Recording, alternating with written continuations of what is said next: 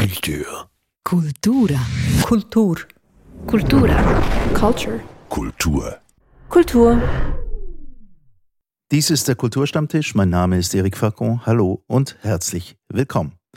Heute widmen wir uns dem US-amerikanischen Autor Stephen King, einem der produktivsten Schriftsteller weltweit und gleichzeitig einem der populärsten. Man schätzt seine Verkäufe auf über 400 Millionen Exemplare ein, mit Übersetzungen in 40 Sprachen. Um nur zwei Titel zu nennen, Carrie und The Shining, beide wurden auch verfilmt. Ein Autor, dieser Stephen King, den man mit dem Horrorgenre in Verbindung bringt. Und über ihn wollen wir sprechen zu seinem 75. Geburtstag. Und zwar mit Michael Krogros, Journalist beim Magazin, und Herrn Schitzo, Musiker. Die erste Frage, die einem in den Sinn kommt, wenn ihr euch schon gemeldet habt, müsst ihr auch Fans sein. Hank? Sagen wir so, ich war mal Fan, ähm, mhm. aber, das, aber das ist sehr lange her, weil ich habe auch schon sehr lange her nichts mehr von Stephen King gelesen. Aber äh, es gab schon so eine Zeit, so mit 25 bis 30 vielleicht so, als ich habe ich mehrere dieser Bücher gelesen. Michael? Ja, also ich, bei mir ist es umgekehrt. Ich bin Fan geworden. Ich war es als Jugendlicher, viele haben es ja in, mit, mit, als Teenager oder als Kind gelesen. Das war mir zu hart. Aber so, ich würde sagen, als Hank aufgehört hat zu lesen, habe ich angefangen. So mit mhm. 30 wurde ich ein Fan und jetzt bin ich so ein Die-Hard-Fan. Lese eigentlich alles von ihm, was ich in die Finger kriege, gern auch mehrmals. Lustig, wenn man euch beide zusammensetzt, dann kriegt man einfach die ganze, die ganze Spannweite des Werkes zusammen, auch über die Jahre hinweg. Wo war denn der Einstieg für euch jetzt bei dir, Hank, der du, der du so Fan warst um die 25, 30? Ja, bei mir war es natürlich, es war Shining, der Film. Shining, der Film, eben, genau. Wie, wie wahrscheinlich bei allen, also bei vielen lief, war, unserer Generation lief wahrscheinlich der Einstieg äh, über, über das Kino. Und dann merkte man dann, äh, es gibt noch andere Dinge, auch Dinge, die sehr schlecht verfilmt worden waren. Und da dachte man sich, vielleicht sollte ich mal das Buch lesen. Und das habe ich dann gemacht. Mhm. Wie alt warst du beim Kinofilm? Ah, das weiß ich nicht mehr. Wann kam der raus? 1979. Dann muss ich wohl so 15, 16 gewesen mhm. sein. So. Mhm. Wie war es denn bei dir, Michael? Also mein Einstieg kam auch über die Filme, aber nicht ähm, The Shining, sondern Friedhof der Kuscheltiere. Das habe ich damals mit 16 oder 17 gesehen, war so ein Videoabend, wie man es früher noch gemacht hat. Und ähm, ich war damals Ramones-Fan. Und äh, die Ramones, da gibt es ja diesen entscheidenden Song, Sheena is a Punk Rocker, der wird, den spielt der Truckdriver in dem Moment, als er das Kind überfährt. Und so beginnt der ganze Film. Und auch der Titelsong des Films, I don't want to be buried in a pet cemetery. Das fand ich alles super. Mein einziges Problem war, ich habe es meiner Freundin geschaut. Ich hatte solche Angst vor dieser Art von Film. Ich konnte nicht hinsehen, Kurz danach haben wir uns auch getrennt. Aber für mich weil blieb sie es so mochte, die, oder wieso? Ja, ja, also weil sie mich nicht mochte in der Situation wahrscheinlich. Aber war diese Angst vor diesem Film hat ganz lange Zeit mich daran gehindert, ähm, King zu lesen, aber vor allem auch zu schauen. Mhm. Das ist trotzdem eine Frage, die sich da sofort anbietet. Warum, warum guckt man sich das an? Also ich meine, wir sind im Horrorgenre, was genau das zu bedeuten hat, da kommen wir sicher noch drauf zurück, weil er ist ja nicht, nicht ganz einverstanden mit der Bezeichnung. Aber wieso, wieso guckt man sich so Sachen an? Also Kinder werden überfahren, ähm, Leute haben das zweite Gesicht und sehen ganz schreckliche Sachen voraus oder Sachen, die in der Vergangenheit passiert sind. Ähm, Schulen gehen unter, Leute sterben in Massen. Warum tut man sich das an?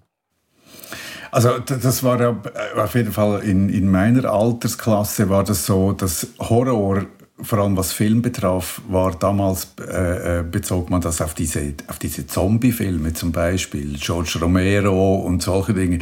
Und da fand ich, weil ich so Dinge auch nicht so gut ertrage, da fand ich dann Stephen King äh, Verfilmungen und, und dann auch die Bücher fand ich dann schon wesentlich lockerer eigentlich. Mhm. Aber ja, warum, warum schaut man sich das an? Ich habe immer meine Freunde angeschaut und gedacht, da kam einer mit einer VHS-Kassette mit so einem Zombie-Film Film und ich dachte nach zehn Minuten, warum tut ihr euch das an? Das ist weder lustig noch sonst irgendwas, aber mhm.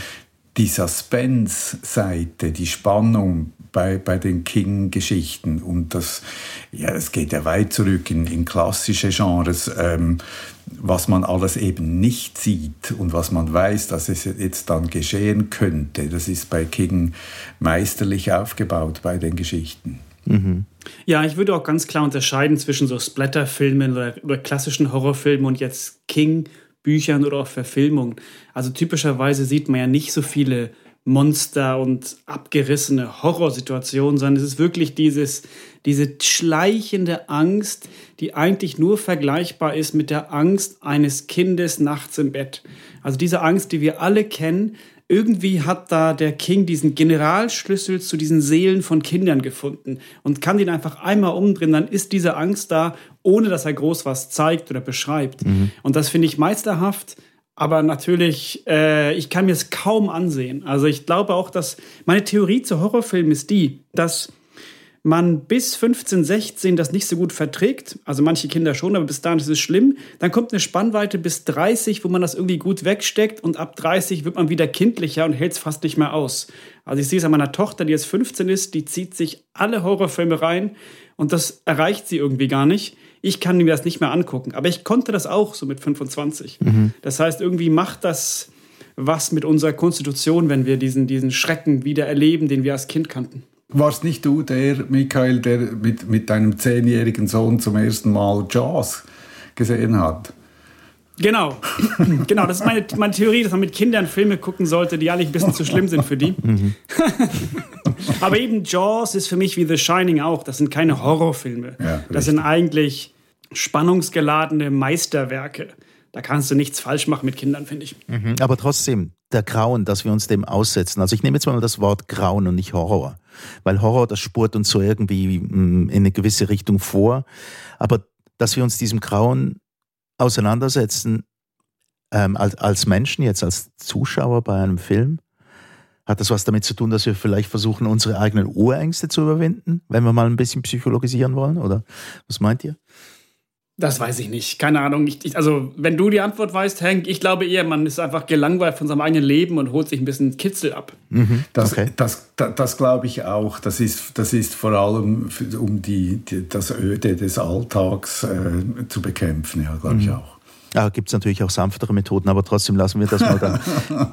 ähm, aber jetzt, ähm, wir haben es jetzt ein paar Mal gesagt, eben Horror versus Suspense. Und er selbst sagt, er sei kein Horrorautor. Ich habe das gehört oder ja, ich habe es gehört in einem Interview, das er gegeben hat, 1993 im US-amerikanischen Fernsehen. Da sagt er, er sei viel mehr Suspense, also Spannungsautor und nicht Horrorautor.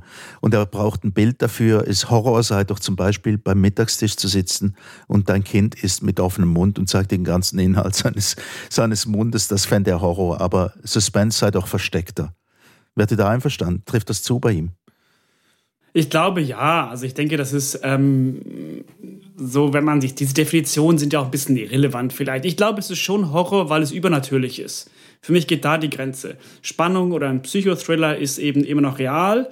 Und bei King geht es manchmal ganz leicht, manchmal stärker, manchmal mehr in dieses Übernatürliche. Deswegen würde ich dazu Horror sagen. Aber ich glaube, was er ja viel macht in seinen Büchern ist, dass er diese Grenze ganz vorsichtig austariert. Also in einem klassischen Zombie-Buch oder Film kommt ja niemand und sagt, oh, Achtung, es gibt Zombies, sondern die sind einfach da.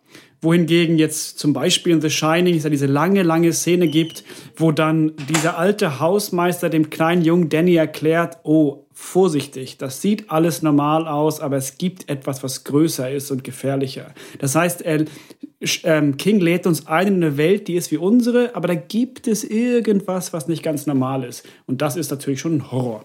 Mhm. Was, was das mit dem Suspense belegt, ist zum Beispiel eine Geschichte wie Misery, finde ich jetzt. Weil da geht es eigentlich um gar nichts Übernatürliches, sondern das ist ein, ein, ein Kammerspiel und das ist zwischendurch wirklich auch Horror, jetzt umgangssprachlich gesagt, aber es hat keinen dieser Effekte, weder im Buch noch, noch im Film, sondern das sind einfach zwei Leute, die, die da eingeschneit irgendwo diese Horrorgeschichte wörtlich äh, miteinander erleben. Und das kann er, konnte er meisterhaft. Hm. Ich finde aber auch, es gibt noch etwas anderes. Ein Aspekt, der mir ähm, sehr relevant scheint in dieser Diskussion, ist die Tatsache, dass wenn man die Bücher jetzt in meinem Fall nochmal liest, dann merkt man plötzlich, da werden auch ganz viele andere Themen ähm, verhandelt. Sagen wir jetzt mal, ähm, der erste große Erfolg, den er hatte, ähm, Carrie da wird zum Beispiel Mobbing wird zum zentralen Thema. bei The Shining ist es die Alkoholsucht des Vaters, wo man das Gefühl hat, ja, der hat das eigentlich selbst auch erlebt, so wie der das beschreibt. Ja, genau, das hat er ja auch selbst gesagt, dass diese Wahnsinn von Jack Torrance, dem Hauptdarsteller in, in The Shining in dem Buch, ja nicht so sehr von einem Mann handelt, der seine Familie hasst oder irgendwie von Dämonen besetzt ist, sondern es ist eigentlich das Innenleben eines Alkoholsüchtigen. Und diese inneren Dämonen, mit denen du zu kämpfen hast, die äußern sich halt in diesem Overlook, in diesem Hotel. Und das ist schon sehr bedrückend. Ich finde es auch in dem Buch natürlich sehr, sehr viel ausführlicher beschrieben, wie dieser Jack mhm. Torrance da langsam merkt, wie diese Dämonen, also die Sucht, in ihm hochkriechen und wie sie ihn verändern und eigentlich zum Gegenteil von dem machen, was er eigentlich sein will. Das ist schon, das ist schon sehr, sehr stark. Es gibt auch diese, diese Geschichte, äh, im Original heißt sie Needful Things. Ähm, mhm. nicht, sehr, nicht sehr toll verfilmt, aber die, die Geschichte ist sehr eindrücklich und das, das geht ja um all unsere Wünsche von früher, die wir als, als Kinder mitgenommen haben. Und da finde ich dieses Spiel mit diesen Bildern und mit diesen Sehnsüchten nach etwas, was wahrscheinlich gar nicht so war, das finde ich auch sehr, sehr gut gelungen. Und das ist fern, fern, man weiß, der Teufel kommt ins Dorf. Später haben das Amateure wie Paolo Coelho oder so, haben das dann auch noch versucht. Aber äh, wenn das so beschrieben ist, diese latente Gefahr immer darunter, aber der Wunsch, der immer hochdrückt nach, nach, diesem, nach diesem Ideal von früher eigentlich, das ist wahnsinnig toll. Und irgendwann, als ich es gelesen habe, kann ich mich erinnern, es spielte gar keine Rolle mehr, wie die Geschichte endet, sondern es geht ums Bild, das transportiert wird. Und das finde ich eine, fand ich eine große Qualität von King als Autor. Need for Things übrigens war sein erstes Buch, was er geschrieben hat, nachdem er seine Alkoholsucht besiegt hatte. Und es gibt ja diese Interpretation, dass er diese, diese schwelende Angst ist eigentlich die Angst des trockenen Alkoholikers, dass, dass es wiederkommt, dass das oh. Böse da ist. Okay. Mhm. Du hast vorhin etwas angetippt, äh, Michael, was mich interessieren würde eben. Und, und, und Hank hat, wie ich auch, über Shining den Einstieg gefunden. Hank, hast du das Buch natürlich nachher hinterher gelesen und was war denn der Eindruck, der, der Vergleich zwischen beiden?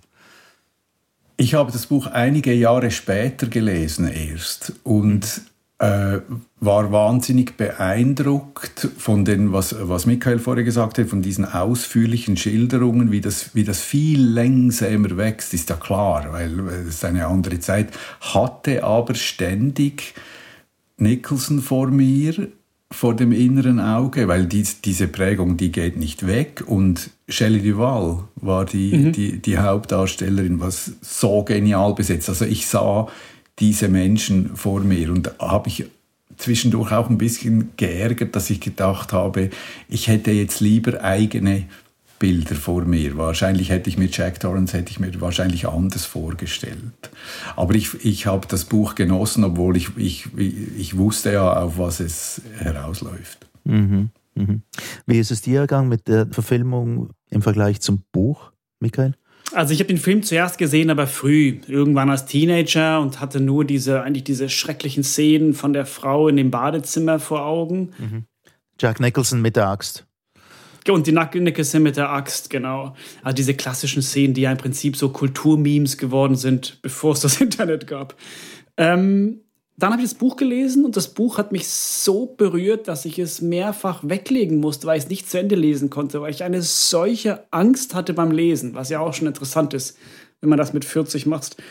Ähm, und dann habe ich den Film nochmal geschaut mit meiner ähm, verrückten Tochter und wieder gemerkt, das sind zwei verschiedene Produkte. Mhm. Also ich finde, natürlich sind diese, dieses gerade dieses Performante von dem Nicholson, das, das, dem kann man sich ja nicht entziehen. Ich habe übrigens gelesen, dass er die in dieser berühmten Axtszene, wo er die Tür einschlägt, da hat Stanley Kubrick ihn 60 Türen einschlagen lassen, bis er das, das gut fand. Das ist, glaube ich, die meist wiederholteste Szene in der Filmgeschichte. Also so viele Takes von einer Szene gibt es nicht mehr. Und hinter der Tür steht Shelley Duval als Wendy Torrance und schreit also das ist furchtbar. Sie ist ja auch angeblich auch kaputt gegangen an dem Film, weil er sie so an den Rand getrieben hat, weil er wollte, dass sie diese Angst wirklich verkörpert. Also alles ein bisschen misogyn, sagt ja auch King selbst, dass er sagt, naja, der Film ist schon okay, aber die Hauptkritik von King war ja, mein Buch ist eigentlich warm und der Film ist kalt. Mhm. Im Buch ist Jack Torrance ein normaler Mann, der verrückt wird. Im Film ist Jack Torrance, also Jack Nicholson, ein verrückter Mann, der noch verrückter wird. Das heißt, dieses ganze übertriebene, exzentrische, völlig durchgeknallte des Filmes hat das Buch eigentlich nicht. Es ist relativ ruhig, sehr lange auch. Und dadurch aber, wie Hank vorhin sagte, wird es auch noch viel, viel schrecklicher, weil man so hofft, dass es gut kommt. Und bei dem Film weiß man ja ab Minute eins, okay, der Nicholson dreht durch. Mhm, mhm, weil er schon diesen, diesen Blick in den Augen hat von Anfang an. Schon, schon im Auto wird es ja unheimlich, wo die da hochfahren. Genau, genau. Übrigens habe ich gelesen, dass ähm, Stanley Kubrick ursprünglich, also der Regisseur, ursprünglich auch überlegt hatte, Robin Williams zu casten. Was ich eine interessante Idee fand, weil Williams natürlich, also er hätte es wahrscheinlich noch übertriebener gespielt, aber er hat ja diese sehr humoristische, weiche Art. Und ich frage mich manchmal, wie es geworden wäre, wenn, wenn der Jack Torrance am Anfang ein bisschen sympathischer ist, ein bisschen mehr so ein Typ, den man gerne hat mhm. und nicht nur Angst vor dem man mhm. Aber ich glaube eben, was, was das Buch warum man dem Buch den Vorzug geben kann, ist eben diese Zeit, die es braucht zum, zum Entwickeln. Du startest wieder in dem, was du vorhin gesagt hast, Michael, in so einer Langsamkeit in, und, und du merkst, irgendwo lauert das Grauen. Und im Film hingegen, also das war, glaube ich, die Kritik, die, die äh, Stephen King selbst hatte an Kubricks Arbeit, ist, dass er findet, irgendwie ähm, Kubrick habe den schlecht, schlechthin den Horrorfilm aller Zeiten drehen wollen und sei von Anfang an einfach quasi auf das vorgespurt. Während bei King kommt natürlich einfach eine, eine Dimension dazu, oder? Dass du, dass du quasi irgendwie diese ganzen Alkoholsuchtszenen irgendwie ihre Zeit brauchen, um sich zu entwickeln. Schien mir im Film ein bisschen unvermittelt, dass der gerade durchdreht, so auf die Art. Zugleich finde ich es nicht so schlimm, dass sich die Sachen unterscheiden. Also mich stört es ja eher der Versuch, dass ein Film jetzt ein Buch komplett genauso abfilmen soll, wie ich es mir in meinem Kopf mhm. habe.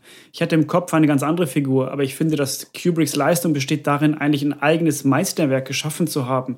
Mit so ikonischen Szenen auch, wo der Danny auf diesem kleinen Tretroller über diese Teppiche fährt, mit diesem gleichbleibenden Geräusch und dann zwischendurch kommt dieser Absatz, wo er übers Holz fährt. Das ist einfach unglaublich. Und das, das frisst sich ja ein ins Unterbewusstsein auf eine so unangenehme Art und Weise. Und das ist im Buch dann wiederum ganz anders. Ich habe auch Danny im Buch anders gesehen sehen als jetzt Danny im Film. Und das finde ich eigentlich eine Leistung von Kubrick. Mhm. Das sollte man ihm nicht vorwerfen. Also ich glaube ich glaub auch nicht, soll auch kein Vorwurf sein, abgesehen davon. Also ich, ich also welcher Film könnte denn ein Buch ersetzen, eins zu eins? Das gibt es nicht. Und das mit den ikonenhaften Bildern, das stimmt natürlich schon. Fängt schon beim Schauplatz an, dieses Hotel.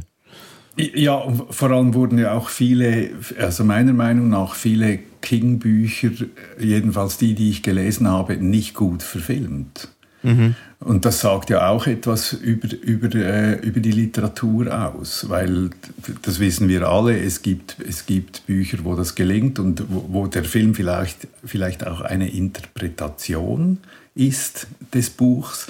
Aber bei King fand ich schon, ich habe ein paar, früher ein paar Verfilmungen gesehen, da dachte ich, also nein, bitte, jetzt, das geht jetzt einfach gar nicht. Mhm. Weil es einfach billig, billig ist und Kubrick hat von Beginn weg die wirklich große, große Geste.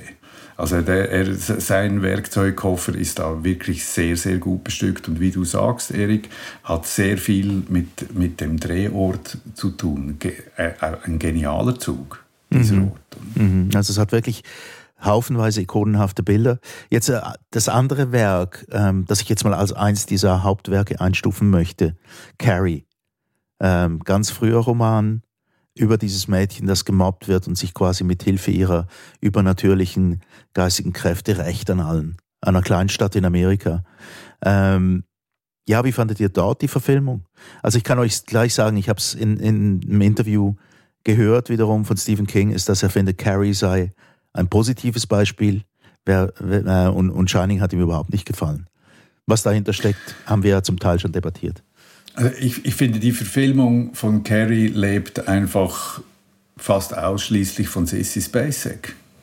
Weil ja, alles andere, ich weiß jetzt nicht, wer das sonst äh, gekonnt hätte, diese Rolle so, so zu spielen. Und das war, äh, das ist auch, das ist etwas Ikonisches geworden eigentlich, weil sonst ist der Film ja nicht besonders aufregend. Das mhm. Buch ist wesentlich aufregend, weil da interessanterweise mir gelang es, eigene Bilder beim Buch zu entwickeln. Später. Ich habe auch den Film zuerst gesehen. Ging mir genau gleich, habe ich auch in der Reihenfolge wahrgenommen. Also Stephen King war für mich immer ein verfilmter Autor, bis ich hm. mir dann den Autor mal hervorgenommen habe. Michael, hast du ähm, noch einen Beitrag zu Carrie?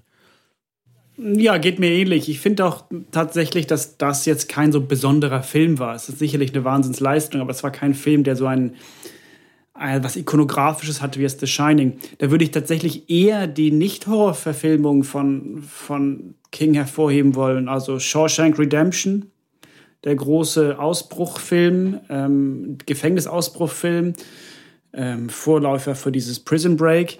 Ähm, das ist ja auch basierend auf einem Film, auf einem Buch von, von, von Stephen King oder auch Stand By Me, wo man beide Male gemerkt hat, das eignet sich ja, das kann der ja auch noch. Der kann auch nicht Horrorbücher schreiben, die aber auch noch sich verfilmen lassen. Also das ist wirklich ein Universalgenie des Geschichtenerzählens. Oder, oder äh, The Green Mile. Mm, stimmt. Das war, war auch so etwas, das ist das, ich glaube, das ist im Original eine Kurzgeschichte. Ich bin mir jetzt nicht sicher, aber ich, ich glaube, das war eine Kurzgeschichte und der, der, der Film ist einfach fantastisch, wenn man solche Geschichten mag. Das Universalgenie des Geschichtenerzählens, hast du gerade gesagt, Michael, eine griffige Formel. Und das führt uns dorthin, wo ähm, die, die Selbsteinschätzung und die Einschätzung von anderen Leuten von Stephen King als Autor. Die Literaturkritik, die sich schwer tut mit ihm. Aber fangen wir mal dort an. Er, hat, er scheint ja das auch mit einem gewissen Maß an Ironie selbst zu kommentieren. Er bezeichnet sich selbst als literarisches Äquivalent eines äh, großen Hamburgers, eines Big Mac mit, mit Fritten. Kokettiert er da oder übernimmt er einfach voller Ironie genau die, die Haltung, die das literarische Establishment ihm gegenüber hat? Also er kokettiert sicher ein, ein Stück weit, aber ich glaube, der Mann hat eine gesunde Selbsteinschätzung, denke denk ich jetzt mal. Und ähm, vor allem kann er sich das auch leisten gegenüber der Literaturkritik und das mag ich ihm sehr gönnen. ja, das glaube ich auch. So eine gewisse, äh, wenn du 400 Millionen Bücher verkauft hast, dann kommt, glaube ich, so eine gewisse Zurückgelehntheit in der Betrachtung deines eigenen Stellt Werkes. sich dann ein. Oder? Und er ist, auch, er ist auch voller Stolz deswegen, aber er bezeichnet sich als, als Unterhaltungsliterat und hinter aller Kokettiererei und Ironie habe ich trotzdem das Gefühl, irgendetwas nagt an ihm. Und da gibt es ja dieses Buch, das er geschrieben hat, äh, auf Deutsch heißt das Leben und, äh, und das Schreiben und das beginnt schon mit einer Szene, wo er sich quasi darüber beklagt, dass man ihn und seine mh, hm, Kolleginnen und Kollegen aus dieser Branche nie nach der Sprache fragt, nie nach dem, was sie ja nicht tun, weil sie ja eh in die Abteilung Unterhaltungsliteratur gehören. Ja, und habt ihr, habt ihr den Eindruck auch, dass da etwas an ihm trotz allem nagt? Ich weiß nicht, ich kenne ihn natürlich nicht. In dem Buch, ähm, äh, in seiner Biografie, seiner Schreibbiografie, das ist ja auch schon ein bisschen älter, ich glaube, ist mhm. Anfang 90er erschienen, war vielleicht auch noch eine Phase, wo er noch Ambitionen hatte, dann vielleicht ein bisschen als Schriftsteller ernst genommen zu werden. Das war ja auch die Phase, dass er anfing, diese, diese Krimi-Reihe zu schreiben, die ja doch auch ein bisschen anders ist als diese schrecklichen, also diese reinen Schreck Schrecksbücher.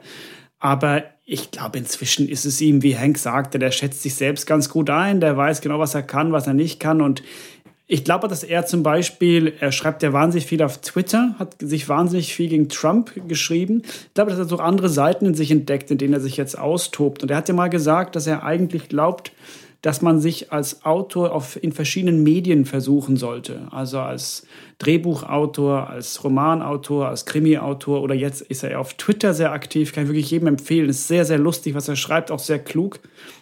Und ich glaube, er ist eher in einer Phase, vor allem auch nach seinem schweren Autounfall, wo er eher denkt, was habe ich noch Lust zu machen, als was muss ich noch darstellen. Mhm. Ich glaube, das ist eher ein Problem deiner vielleicht Anfänger, als er nicht ernst genommen mhm. wurde ich meine, der, der, Umgang der Literaturkritik mit, ich sage jetzt mal, Gebrauchsliteratur, das wäre ein eigenes Thema. Äh, da könnte man mehrere Kulturstammtische füllen. Damit muss man aber nicht, weil schlussendlich eigentlich uninteressant. Äh, es ist auch nicht relevant. Dieselben Diskussionen mit J.K. Rowling und mit, mit anderen Leuten ja, das, äh, es gibt dieselbe Analogie bei Musik, es gibt dieselbe, dasselbe Thema bei Filmen. Schlussendlich uninteressant, weil offenbar hatte der Mann mit 400 Millionen Büchern mehrere Nerven gleichzeitig getroffen und das kann man ja auch einfach mal anerkennen. Mhm. Also würde ich unbedingt auch meinen, ich fand es einfach wahnsinnig lustig, wie er das dann beschreibt in diesem Buch. Ähm, wo sich die Autobiografie, und da möchte ich doch noch äh, schnell darauf zu sprechen kommen, auf die Biografie dieses Mannes, der uns diese grauenvollen Bilder aus unserem Unterbewusstsein an die Oberfläche spült. Aber wie er das beschreibt, die Literaturkritik ins Spiel bringt. Da geht es um die Babysitterin, die er hatte, eine Afroamerikanerin, eine ziemlich schwere Frau. Und die ähm, hat sich manchmal bei ihm aufs Gesicht gesetzt und dann ganz laut gefurzt und dabei Peng gerufen. Und der Nebensatz von Stephen King dazu heißt dann, ja, also wenn, wenn sich äh, erstmal ein zwei Zentner schwerer Babysitter aufs Gesicht gefurzt hat und dabei lustvoll Peng gerufen hat, dann kann einen auch die Wochenzeitung Village Voice nicht mehr arg schrecken. Und die Village Voice, das war ja irgendwie so wie das, das In-Magazin für eine ganze Generation von hippen Menschen. Ähm, eben, also ich, ich wollte noch auf diese Biografie zu sprechen kommen. Also ganz viel von dem scheint ja, was, was, was er erlebt hat. Zum Beispiel eben Alkohol- und Drogensucht, das spült's oben hin. Ansonsten, er behauptet ja immer, er hätte eine ganz normale Kindheit gehabt, eine normal glückliche Kindheit. Und trotzdem kommen da Themen vor, bei denen man denkt, aha, er zapft sein eigenes Leben an, nicht nur das Unterbewusstsein von ganz vielen Menschen, sondern auch die eigene Biografie. Ja, es ist eine gute Frage, woher ähm, gute Leute ihre Ideen haben. Ich, ich glaube, vielleicht gibt es da auch keine Antwort drauf. Aber es ist natürlich interessant, dass man immer in, instinktiv glaubt, dass man in dem Seelenleben des Autors oder der Autorin Hinweise darauf findet, warum er oder sie jetzt diese Art von Kunst mhm. macht. King wehrt sich dagegen. Zugleich gibt es ganz klar Elemente, das haben wir schon besprochen, der Alkoholismus, das ist seine eigene Geschichte, diese inneren Dämonen. Aber nicht alle Bücher sind ja so. Er hat ja auch ganz anderes.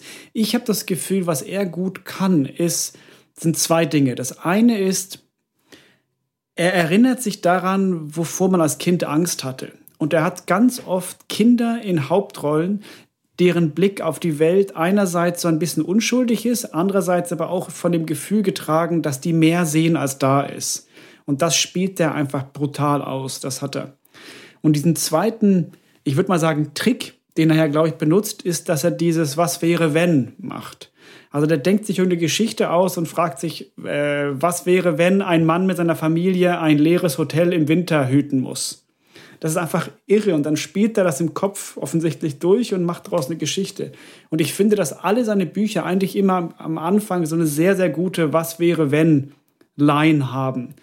Und die denkt er sich irgendwie aus und dann spielt das aus und ist auch ein guter Handwerker, das ist ja offensichtlich.